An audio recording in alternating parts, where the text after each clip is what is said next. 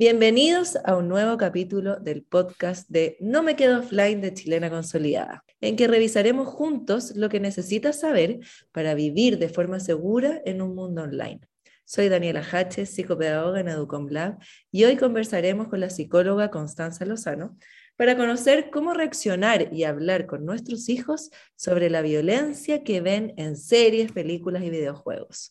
¿Cómo estás, Constanza? Hola Daniela, muy bien. Muchas gracias por la invitación. Constanza, hoy niños y niñas y jóvenes también pueden acceder a contenido violento en Internet de forma muy sencilla y con un impacto muy alto para ellos, ¿no es así? Sí, claro. Los estudios nos muestran que es complejo cuando los niños se exponen a este tipo de contenido. Empiezan a tener pesadillas o a asustarse por distintas cosas que asocian a lo que ven en la serie, porque muchas veces no tienen la edad o la madurez para reconocer que lo que están viendo en la serie o en la película no es la vida real. A mí me gustaría saber qué pasa cuando esto ya, ya sucedió. Si uno sabe que su hijo está viendo este tipo de contenido, ¿cómo los padres, cómo nosotros podemos aprovechar esta situación como un momento de aprendizaje? Mira, hay varias maneras para poder hacerlo. Podríamos decir que hay cinco formas que los expertos recomiendan para cómo hacer de esto una conversación o un aprendizaje con los hijos.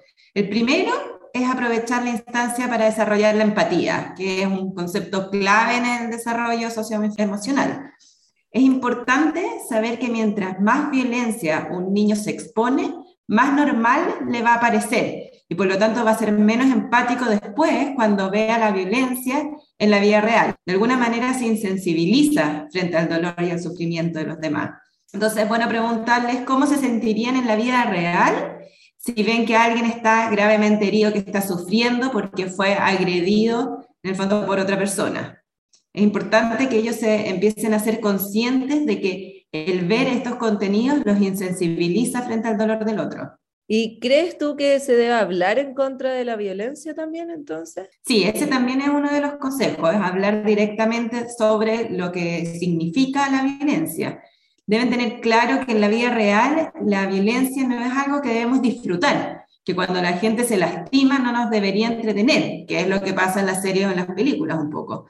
Porque eso es lo que en la vida real lleva a situaciones aún más conflictivas. Y ahí estamos entrando en los escenarios también de bullying o cyberbullying, pero es otro tema. Otro consejo también en esa misma línea es conversar con los hijos sobre cómo podemos resolver los conflictos de una manera positiva, en el fondo sin violencia.